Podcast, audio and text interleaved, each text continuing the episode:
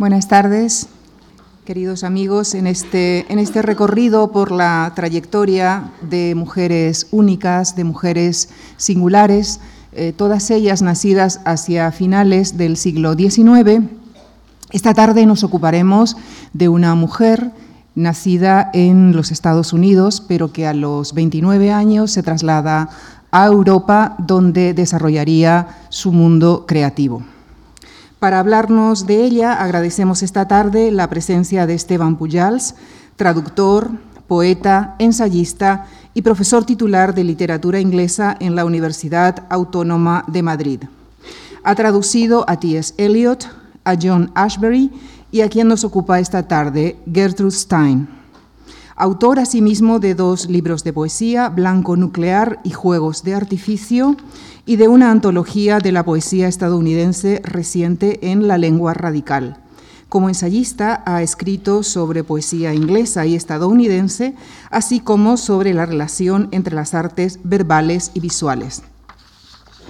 Esteban Pujals ha titulado la conferencia que desarrollará esta tarde como Gertrude Stein, La vida de una obra, porque destaca que en ella vida y obra eh, se complementan y, comparten de alguna manera una, singularidad que pudo haber dificultado la evaluación adecuada de su contribución a la cultura literaria y artística. Señoras y señores, les dejo con el profesor Esteban Pujals para que nos ayude a comprender mejor a Gertrude Stein. Muchas gracias. Muchas gracias, buenas tardes. Mm, me satisface extraordinariamente que Gertrude Stein pueda más que tanto que el puente como quizá que el, partido, que el fútbol. Em, la expresión vida, y obra aplicada a un artista, a un escritor, a una escritora, a un, eh, creador, puede a veces sugerir una relación armoniosa en la que el proceso de creación se ajusta al devenir biográfico del que forma parte, que lo envuelve maravillosamente como si las formas de la obra producida constituyeran algo así como una prolongación natural de los ritmos, de los horarios, de las actividades y gustos de la persona que protagoniza ambos procesos. En otros casos, sin embargo, en otros autores o autoras o artistas, lo que evoca la expresión vida y obra es una suerte de dialéctica erizada en la que las circunstancias personales, las, las contrariedades, las preocupaciones más o menos alimenticias o los estados de ánimo o de salud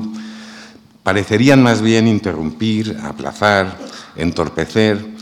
o incluso llegar casi a impedir la creación, que entonces aparece como una especie de negativo en relación con la vida, su, excepción o su alternativa. Para cualquiera que conozca la obra y su, obra y esté familiarizado con su biografía, el caso de Stein, de Gertrude Stein, representa muy bien la primera situación, es decir, la de una relación armoniosa entre los dos procesos que sin necesidad de parecerse el uno al otro se acompasan y se acompañan de manera mutuamente productiva. Pero una escritora escribe para ser leída, y es aquí donde la vida de la obra de Stein ha venido presentando un aspecto esquinado y problemático, no solo con respecto a la generación de sus contemporáneos, nacidos a finales del siglo XIX, sino también con las dos generaciones siguientes. Han tenido que transcurrir cerca de 100 años desde el momento en que fueron compuestas para que muchas de estas obras que, que la autora compuso, muy poco a poco empezaran a, encontrar algo parecido al público que hubieran merecido tener en vida de Stein, para quien este desencuentro con los lectores a los que su eh, escritura se dirigía constituyó un motivo constante de frustración. Stein terminó acomodando la incomprensión, la incomprensión de sus contemporáneos en términos de la metáfora de la vanguardia, atribuyendo a los nacidos en el siglo XIX una profunda resistencia a abandonarlo que les separaba drásticamente de la producción de los artistas, músicos y escritores visionarios que forjaron en los decenios de 1910 y 1920 sus propuestas de transformación estética radical. El desencuentro con sus lectores también dio lugar a un cambio de estrategia en, los últimos, mm, en la última década y media eh, de la vida de Stein, eh, en su escritura, y en los años 30 y 40 produjo algunas obras muy alejadas de los objetivos que, habían, eh, que había inspirado, eh, que, habían inspirado sus mm, proyectos radicales de los años 10 y 20, pero que seguirían eh, inspirando otras composiciones suyas elaboradas de manera paralela. La vida de la obra de Stein comenzó en otoño de 1903, cuando la escritora tenía 29 años y empezó a vivir en París, en el apartamento con un estudio contiguo que su hermano Leo había alquilado seis meses antes en una fase de su vida en la que aspiraba a ser pintor. Como todo el mundo sabe, el apartamento estaba en Montparnasse, muy cerca de los jardines de Luxemburgo, en el 27 de Rue de Fleury. Dos años después, Gertrude y Leo empezarían a comprar cuadros, de Matisse y de Cézanne primero y de Picasso después, además de un Toulouse-Lautrec,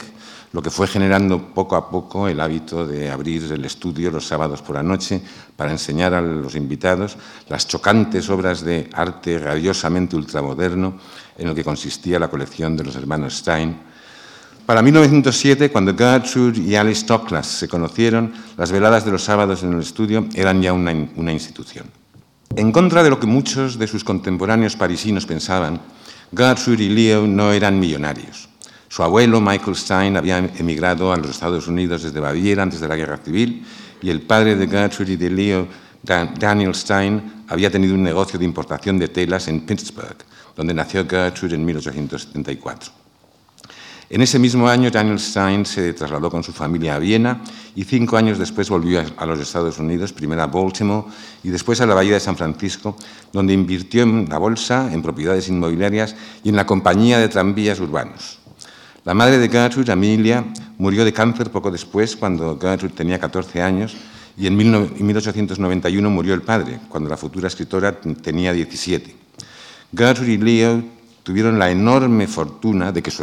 su hermano mayor, Michael, consiguiera vender muy ventajosamente las propiedades que los hermanos habían heredado de su padre, invirtiendo los beneficios de estas ventas con tanta puntería que cada uno de ellos tuvo una renta moderada a lo largo de toda su vida.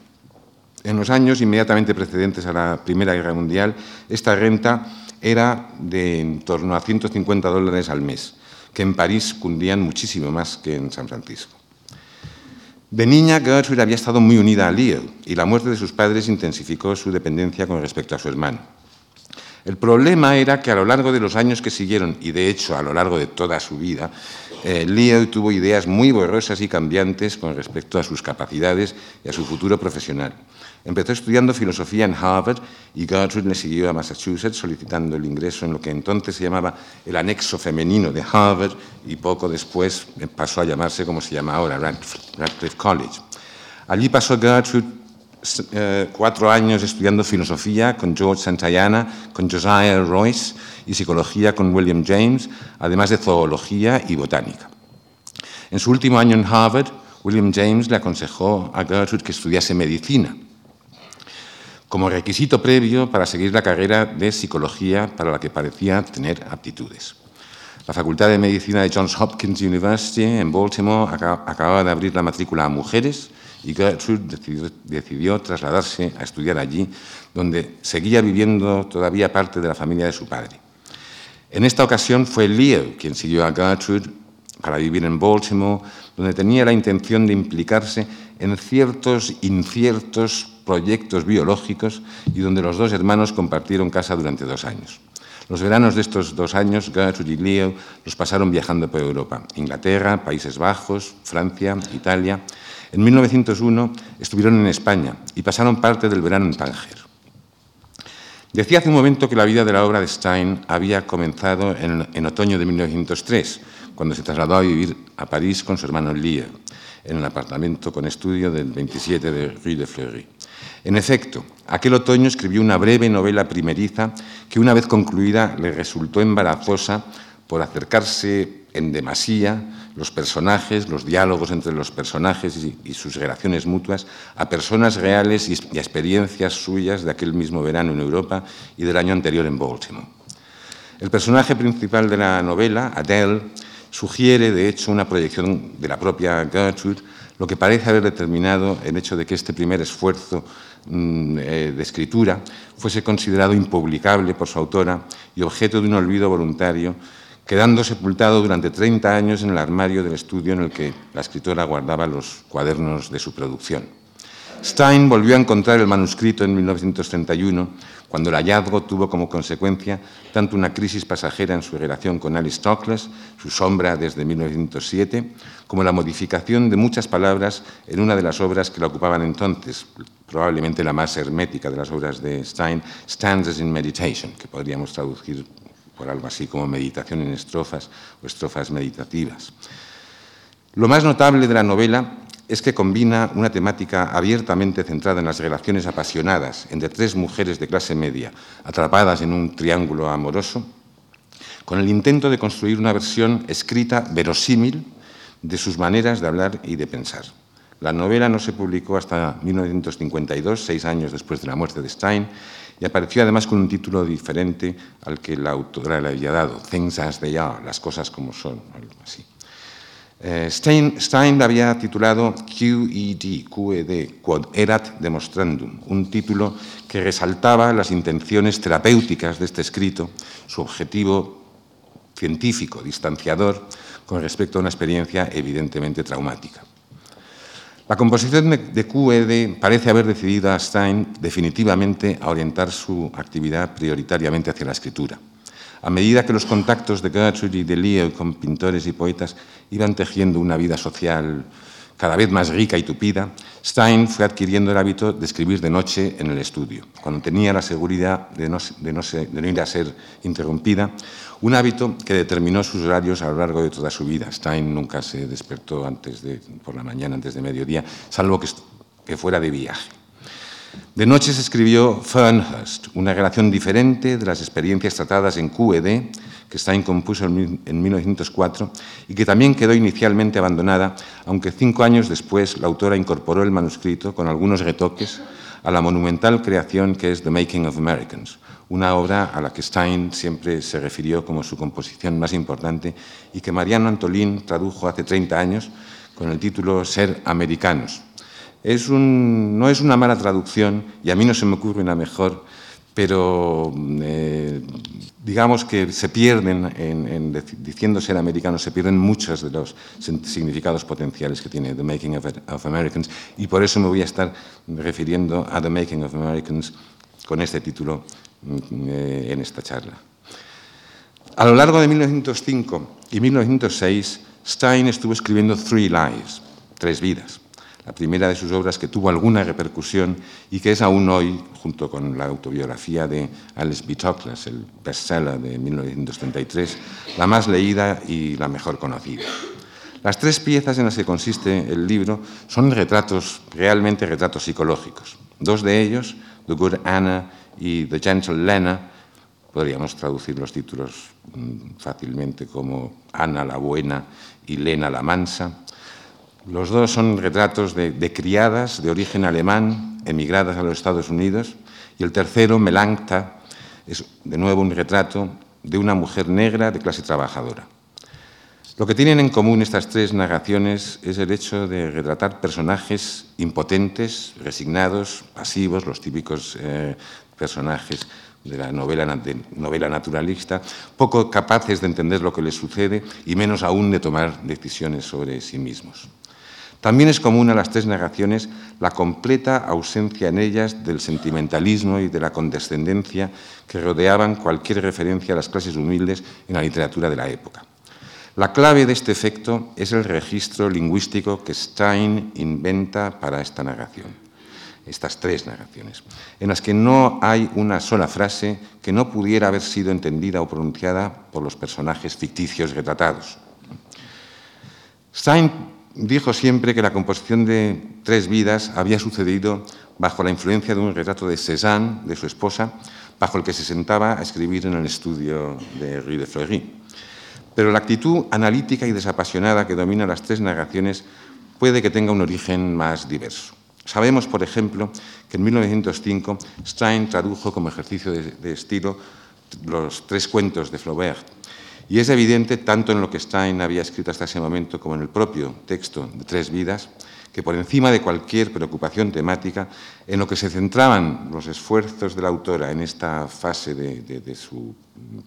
proceso de escritura, eran la creación de una variedad reducida, simple, común, plebeya, podríamos incluso decir, de la lengua inglesa, que la diferenciase de los estilos escritos primorosos, sobrearticulados de la novela victoriana. En el inglés tosco, quebrado, gramatical y fonéticamente inexacto de sus padres inmigrantes y más aún en el habla de los afroamericanos, desviada de la, norma en otras direcciones, encontró Stein una especie de utopía lingüística, un tipo de lengua desplazada con respecto a las nociones de corrección y decoro que dominaban el inglés escrito a comienzos, a comienzos del siglo XX y, claro está, mucho más la escritura con pretensiones artísticas. Tres vidas no se publicó hasta el verano de 1909, cuando su autora se encontraba inmersa en otro proyecto mucho más ambicioso, The Making of Americans, ya lo he mencionado, y aunque no fue exactamente un éxito de ventas, Tres Vidas se convirtió en objeto de culto a lo largo de la década siguiente, a medida que de manera aislada y paulatina los lectores más perceptivos, más capaces de entender la, la, ruptura que había llevado a cabo Stein en la dirección de un naturalismo radical, se iban encontrando poco a poco con el libro. Además del crítico anónimo que reseñó con extraordinaria inteligencia, Tres vidas en el Star de Kansas City, calificándolo como, la obra maestra de, como de obra maestra de la literatura realista. Otros críticos, como Henry McBride, como Carl Van Vechten, o el crítico de arte británico Roger Fry, reconocieron muy pronto el valor de los tres retratos y admiraron la originalidad y la valentía de Stein al escribirlos. Pero como digo, la escritora estaba entonces en otra fase de su proyecto, de su proceso creativo. En los, años, en precedentes habían sucedido muchas cosas. En el Salón de Otoño de 1905, Gertrude y su hermano habían comprado un cuadro de Matisse, Mujer con sombrero, que provocaba la risa y la cólera de los asistentes a la exposición. Y en 1906 y en 1907, las paredes del estudio de Rue de Fleury se fueron cubriendo de cuadros fobistas, de Matisse especialmente.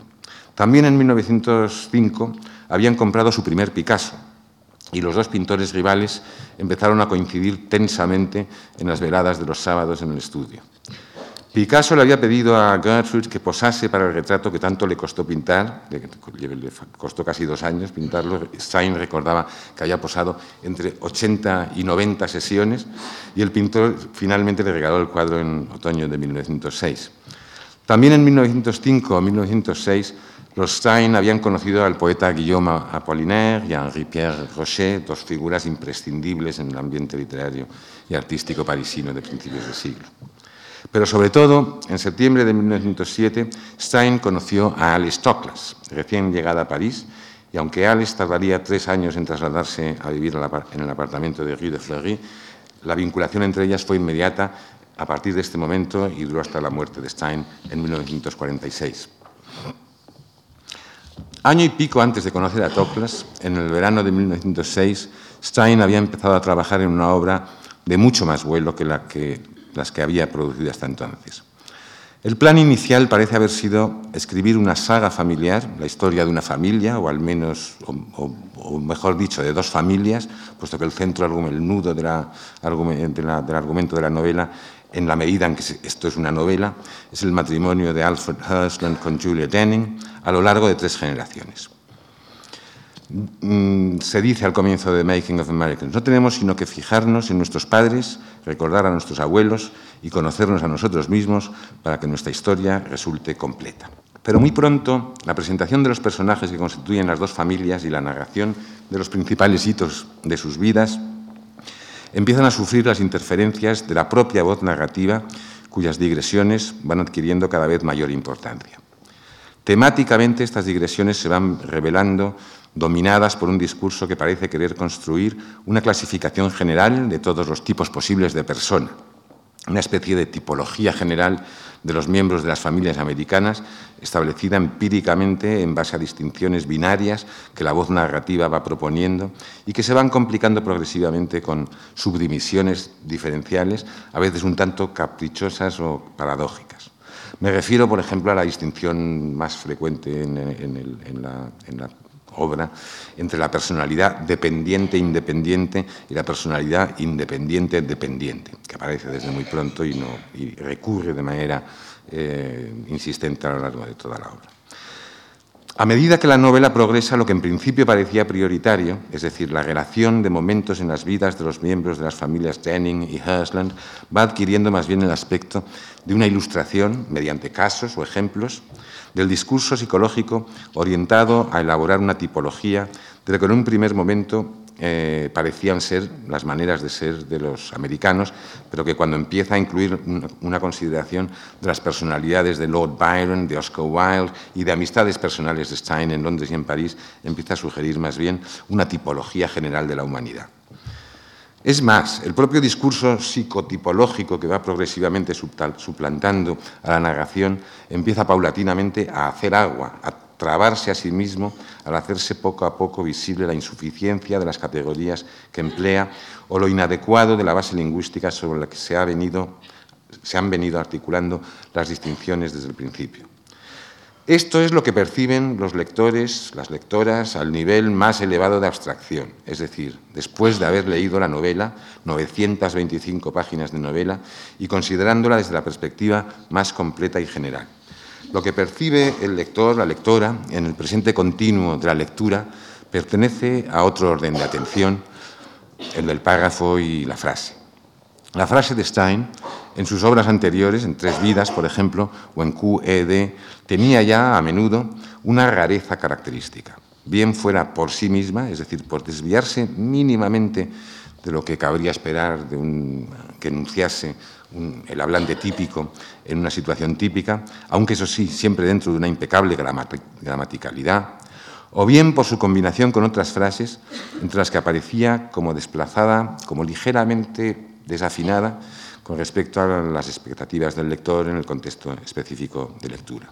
En The Making of Americans, esta tendencia de su escritura a enrarecerse al nivel de la frase se radicaliza a medida que vamos avanzando en nuestro recorrido por el texto. En el proceso de composición de The Making of Americans, Stein hizo muchos descubrimientos sobre cuestiones relacionadas con la sintaxis de la frase, con la puntuación y en general con el estilo.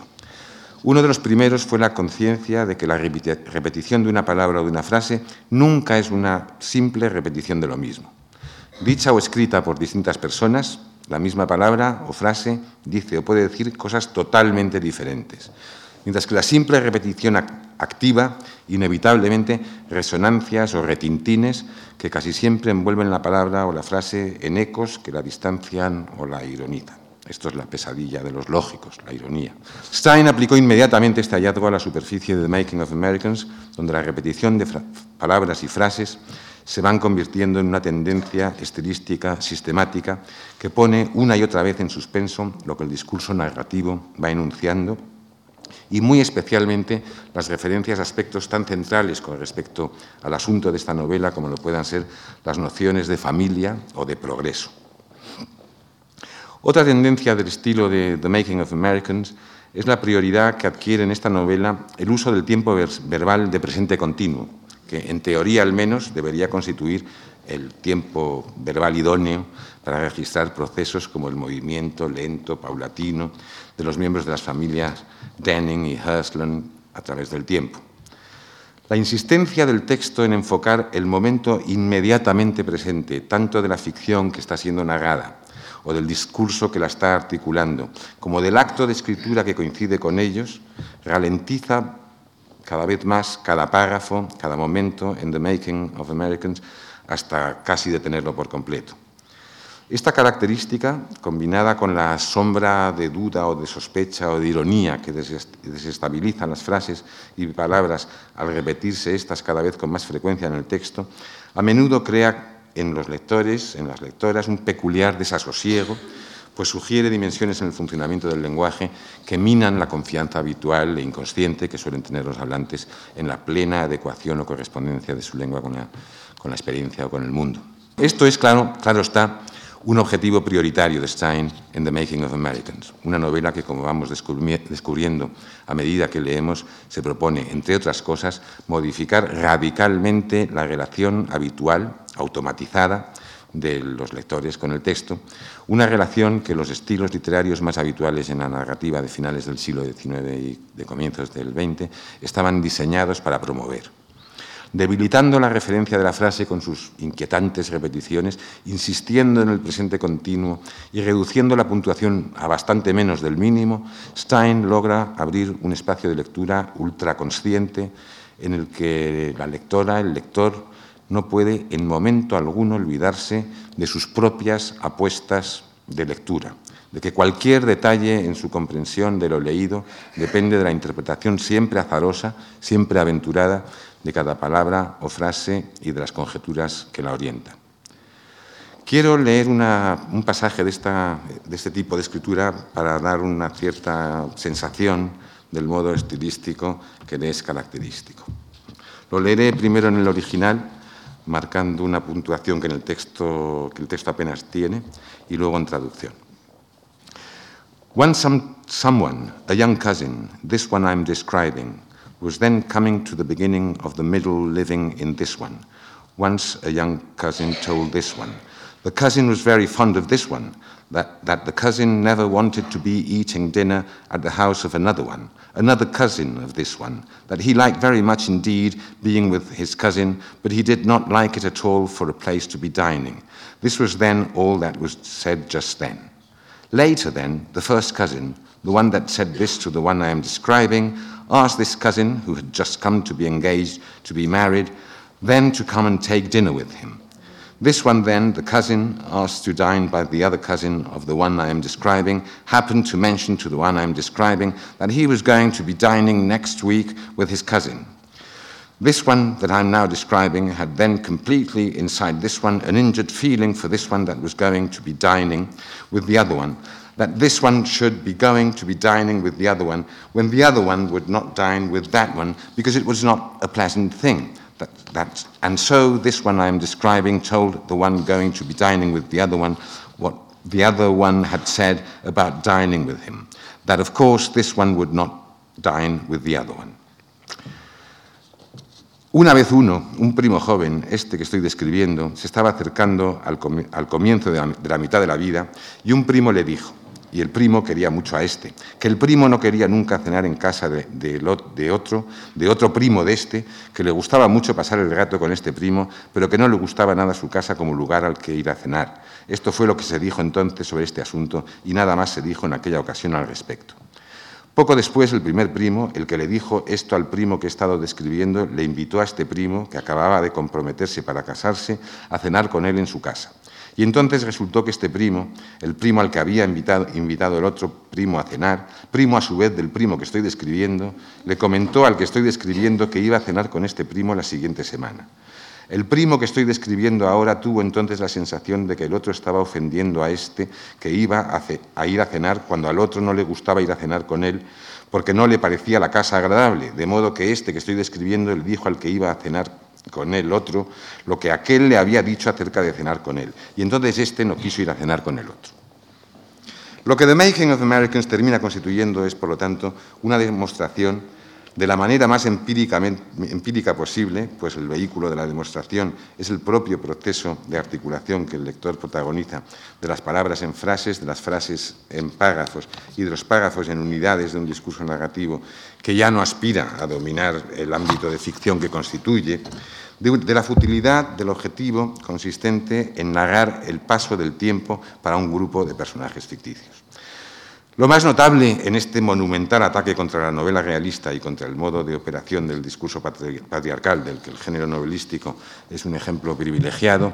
es que no se desarrolla ni en nombre del gusto, ni por medio de argumentos, sino mediante un análisis despiadado de las categorías del lenguaje y mediante la espectacular puesta en evidencia ante el lector del autoengaño que sostiene cualquier ficción.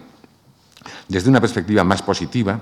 en el proceso que desarrolla The Making of Americans, a medida que la novela se va desconstruyendo a sí misma como novela, como enunciación de la verdad o más bien de la verosimilitud,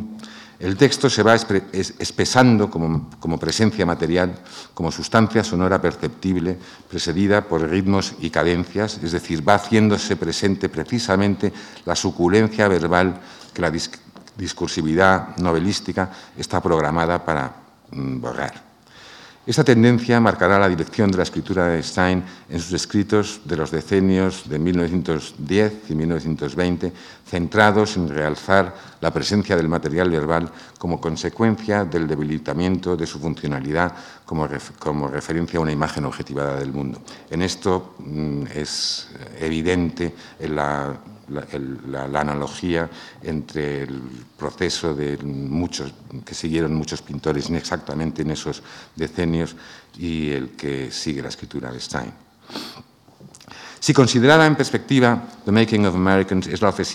ofensiva más radical y contundente que se ha concebido jamás contra la novela, en tanto que variedad literaria del discurso patriarcal, hay que decir que representa, por otra parte, eh, el caso más extremo en la historia de la literatura moderna de un malentendido entre una obra y el conjunto de sus destinatarios, los lectores y la crítica.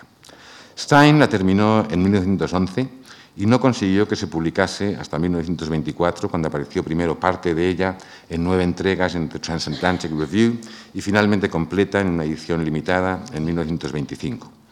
Desde entonces, aunque con honrosas excepciones, la inmensa mayoría de los lectores y de la crítica la han considerado una obra ilegible, bien una broma pesadísima de mil páginas, o bien el absurdo resultado del hábito de Stein de escribir por las noches incansablemente sostenido a lo largo de cinco años.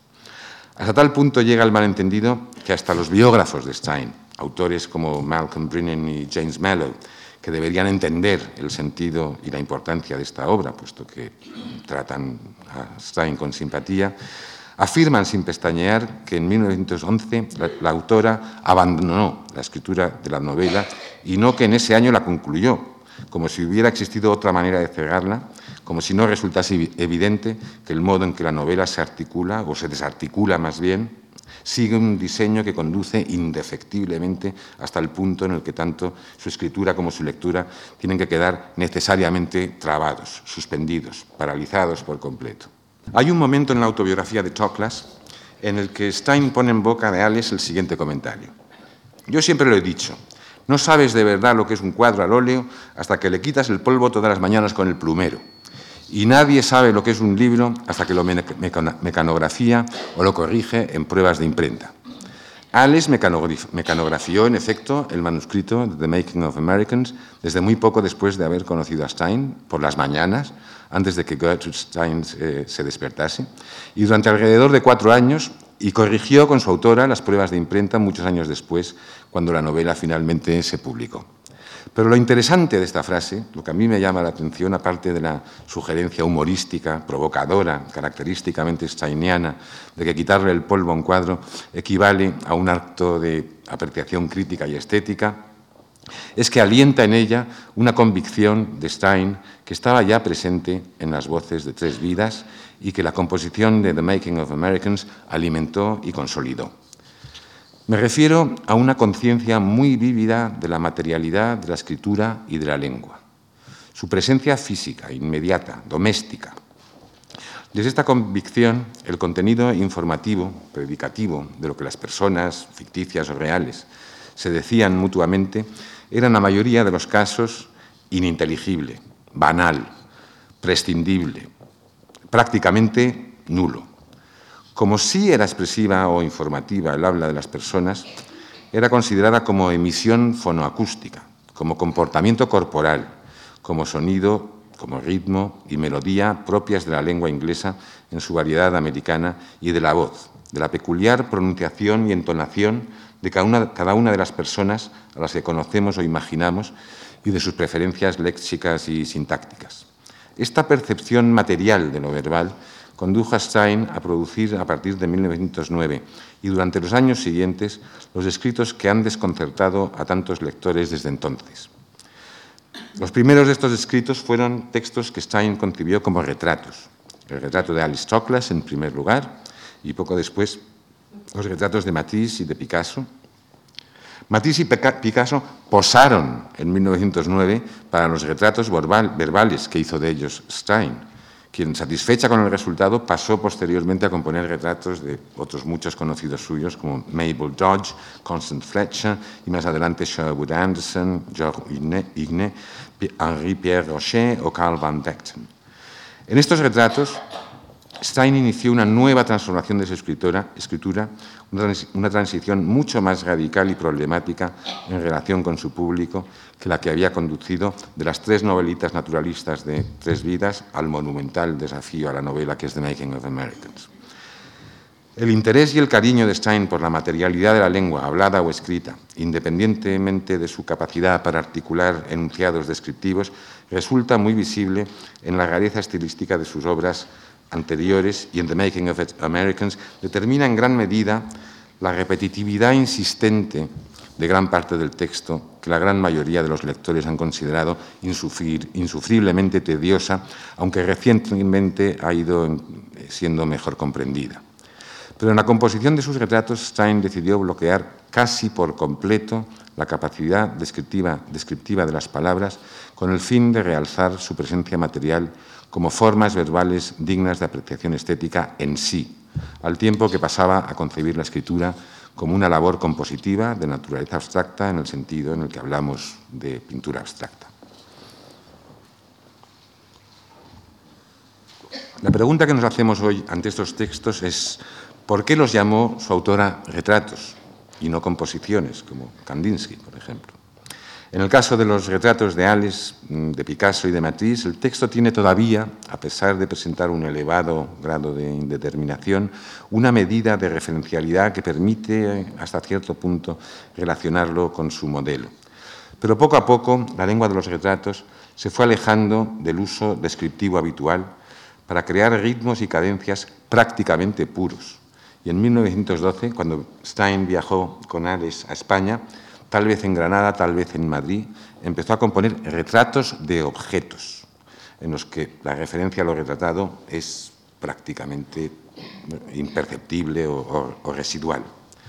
Se trata aquí de los retratos de objetos que se publicaron finalmente en 1914 con el título Tender Buttons y que yo traduje hace unos años como botones blandos. Voy a leer un ejemplo de estos botones blandos eh, para dar una idea de, en qué consisten estos retratos de objetos. Voy a leer el, primero de los, dos titulados A Box, que aparece en la primera parte de, de Tender Buttons. A box. Out of kindness comes redness, and out of rudeness comes rapid same question. Out of an eye comes research, out of selection comes painful cattle. So then the order is that a white way of being round is something suggesting a pin, and is it disappointing? It is not. It is so rudimentary to be analyzed, and see a fine substance strangely.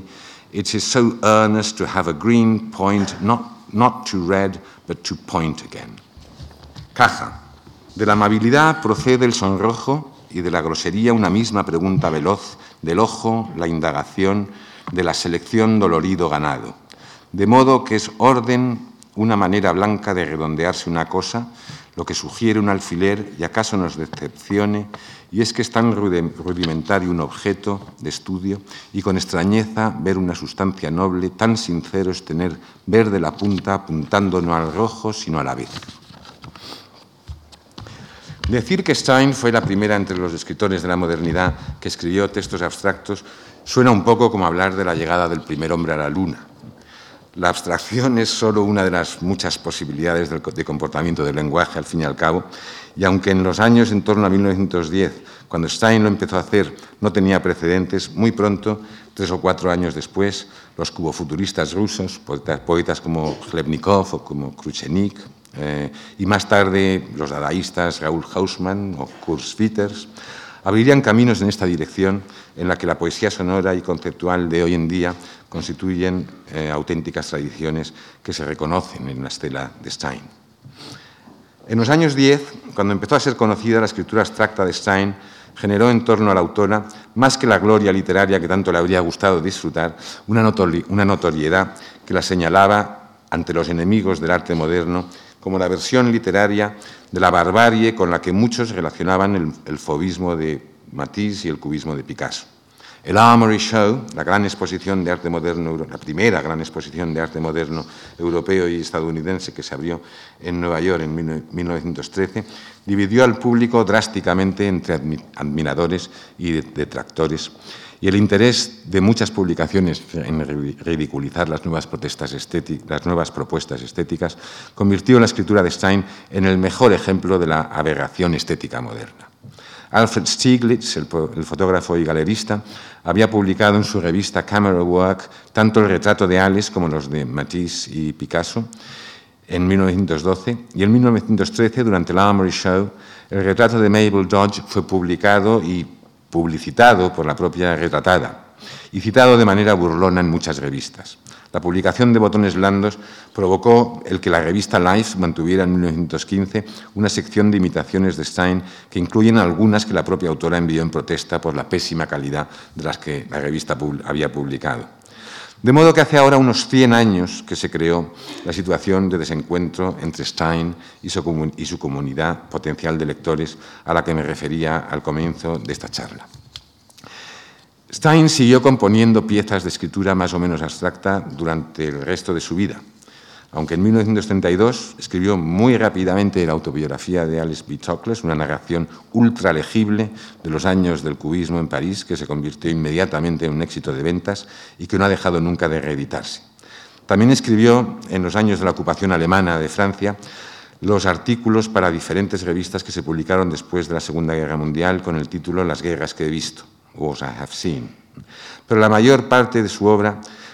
mm, cuantitativamente al menos, eh, se escribió en los años 10 y 20 y consiste en piezas en las que la escritura se emancipa, en mayor o menor medida, de la necesidad de, de escribir o informar sobre algo más que sobre la lengua misma.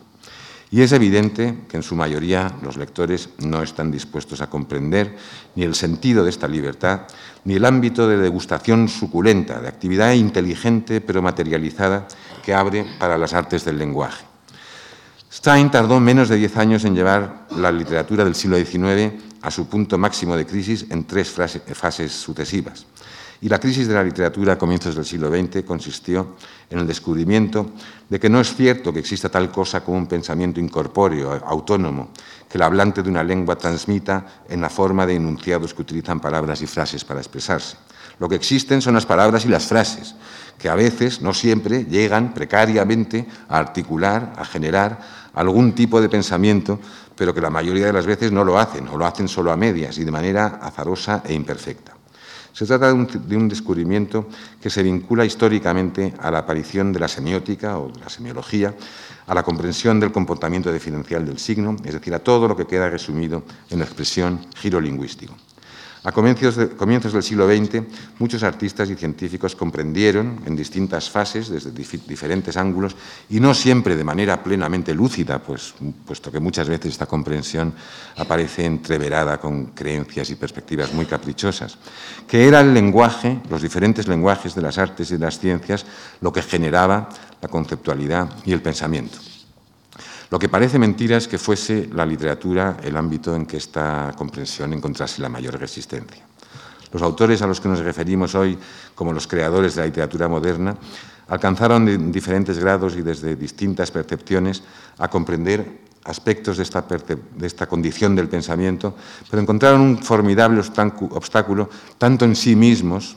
como en sus lectores para actuar en consecuencia con ella. Por supuesto, el lenguaje verbal es el que está más sometido a este tipo de represión.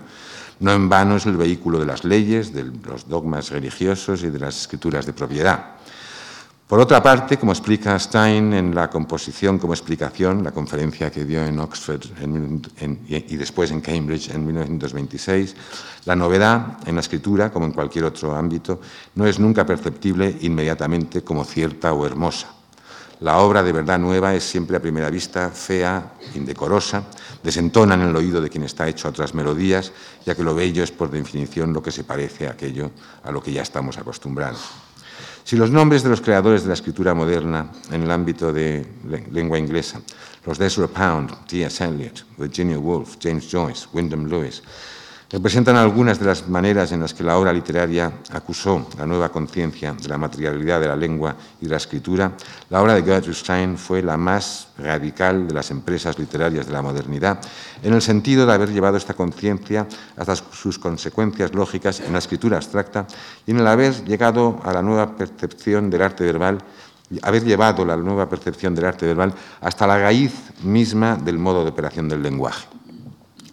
Salvo las obras tardías que he mencionado, la, autobiografía de Alice B. Toklas, eh, que hizo famosas a Alice y a, Gertrude, y los artículos que se publicaron en revistas como el Atlantic Monthly y el Saturday Evening Post en los años 40,